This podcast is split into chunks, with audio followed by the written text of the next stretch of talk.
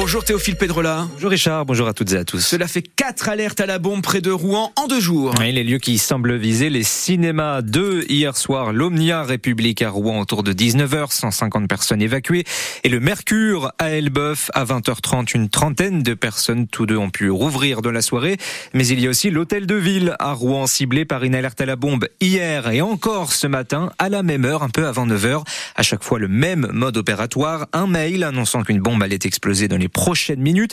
Et ces alertes, ça commence à fatiguer Kader Chekemani, l'adjoint au maire de Rouen en charge de la tranquillité publique. Un acte malveillant qui est vraiment répréhensible par la loi, hein, je le répète et je le redis.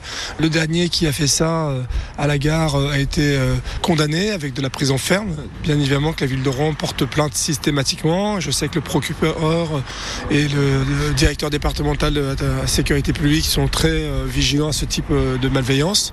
Et donc on espère que les enquêtes aboutiront et permettront euh, d'avoir des, condamnations fermes à ce type de personnes euh, qui font des, alertes à la bombe euh, quand elles sont fausses, des actes malveillants qui en, réalité qui embêtent les concitoyens parce que mettez-vous à la place d'une personne qui avait pris un, rendez-vous pour un passeport, une pièce d'identité, bah, son rendez-vous est annulé, reporté, les gens prennent des dispositions donc c'est vraiment regrettable. Kader Chekemani avec euh, Raphaël Aubry a noté que le mail de ce matin demandait à la mairie une rançon. L'hôtel de ville pourrait rouvrir dès 13h cet après-midi. Précision sur francebleu.fr. Une voiture défonce la vitrine d'une banque à Grand Couronne. cette nuit, autour d'une heure et demie du matin, une voiture est venue s'encastrer dans une banque, le Crédit Agricole du boulevard Georges Clémenceau à Grand Couronne près de Rouen. Le conducteur est ressorti en marche arrière et s'est garé quelques mètres plus loin avant d'abandonner sa voiture.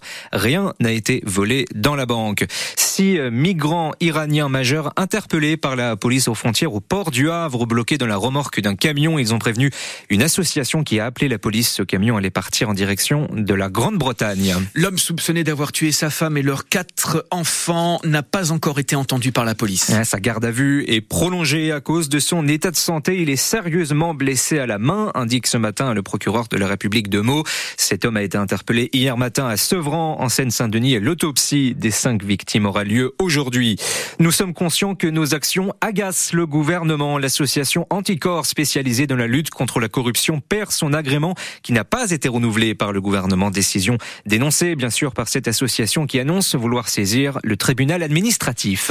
Son prénom ne lui correspond plus mais il ne peut pas en changer. normalement, changer de prénom est maintenant un peu plus facile en France, mais ce sexagénaire de Rouen n'y arrive pas. Tout le monde l'appelle Gecko. C'est d'ailleurs devenu officiellement son deuxième prénom, et ce ne sera pas le premier. Sa demande vient d'être refusée par l'état civil, la mairie, et pour lui ce n'est pas du tout accessoire. Il a même saisi la justice, Christine Wurtz. Son premier prénom, c'est un très chic prénom composé choisi par ses parents, un dead name, qu'il ne souhaite même plus prononcer. Parce qu'il est porteur de, de, de tas de mauvais souvenirs familiaux, mais je ne vais pas rentrer dans le détail. En plus, bah, ce n'est pas moi, quoi. Pour tout le monde, il est gecko depuis presque 50 ans. Rayon de lune en japonais. C'est devenu son deuxième prénom il y a quelques années sur tous ses papiers officiels quand la loi a simplifié la procédure. Voilà, c'est mon identité. C'est je suis gecko, euh, je, je, travaille en tant que gecko, je vis en tant que gecko et, euh, et alors pardon pour la note euh, un peu un peu sombre, mais je veux je veux mourir gecko, si vous voyez ce que je veux dire. En octobre, il demande même à ce que gecko devienne son premier prénom. La loi le permet quand le prénom en question est habituellement utilisé par l'entourage, mais en décembre, refus de la mairie qui estime que sa demande ne revêt pas un intérêt légitime. Je me demande quelle mission cette personne qui me refuse ça euh, croit-elle remplir en disant, en estimant que ce n'est pas légitime? Et euh, qu'est-ce que ça pouvait lui faire? L'affaire est désormais entre les mains du procureur de la République. En cas de nouveau refus, le sexagénaire compte bien saisir le juge aux affaires familiales car il souhaite se marier bientôt et son conjoint veut épouser Gecko. Et selon un adjoint au maire de Rouen, la demande de Gecko n'était pas encore suffisamment argumentée. On termine avec le basket. Il y a de la probée ce soir. Rouen joue contre Pau, Orthez, Évreux à Orléans. C'est à 20h.